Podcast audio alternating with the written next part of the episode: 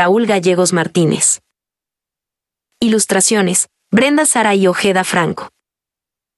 Revisión ortográfica, Brenda Evelyn Vázquez Díaz. Derechos reservados 3 Grapas Guadalajara, Jalisco, México 2019.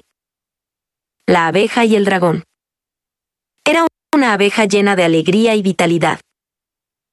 En cierta ocasión volando de flor en flor y embriagada con su néctar, se fue alejando imprudentemente de su colmena, tanto que cuando se dio cuenta el día se había ido y la noche había llegado. De igual manera una niña dragón de grandes ojos color morado y tulipanes pintados en todo su cuerpo, buscaba alojamiento en las faldas extendidas de un cerro. Justo antes de que la luna le cantase una canción de cuna, la abeja se hallase dentro de una flor de loto, deleitándose con su sabor. Al hacerse ya más noche la flor de loto, se plegó sobre ella misma y se cerró, quedando la abeja atrapada en su interior mientras que la niña dragón encontró el lomo de un árbol y se alojó en él, y ahí se quedó dormida.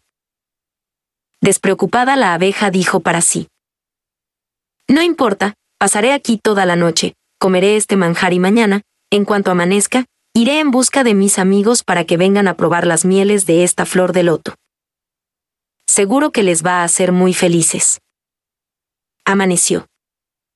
Y la niña dragón hambrienta pasó por él paraje e iba engullendo toda flor de loto que se encontrase a su paso. La abeja ignorante de todo. Lo que sucedía en el exterior, cómodamente se quedó dentro de la flor, y súbitamente tembló el suelo de su lado, y la niña dragón engulló la flor de loto sin darse cuenta que estaba allí la abeja. La cual sin ningún miramiento dijo, este es mi fin. Solo existe la seguridad del aquí y el ahora, aplícate al instante, haz lo mejor que puedas en el momento y no divagues. Cuento, Raúl Gerardo Gallegos Martínez, poeta y escritor mexicano.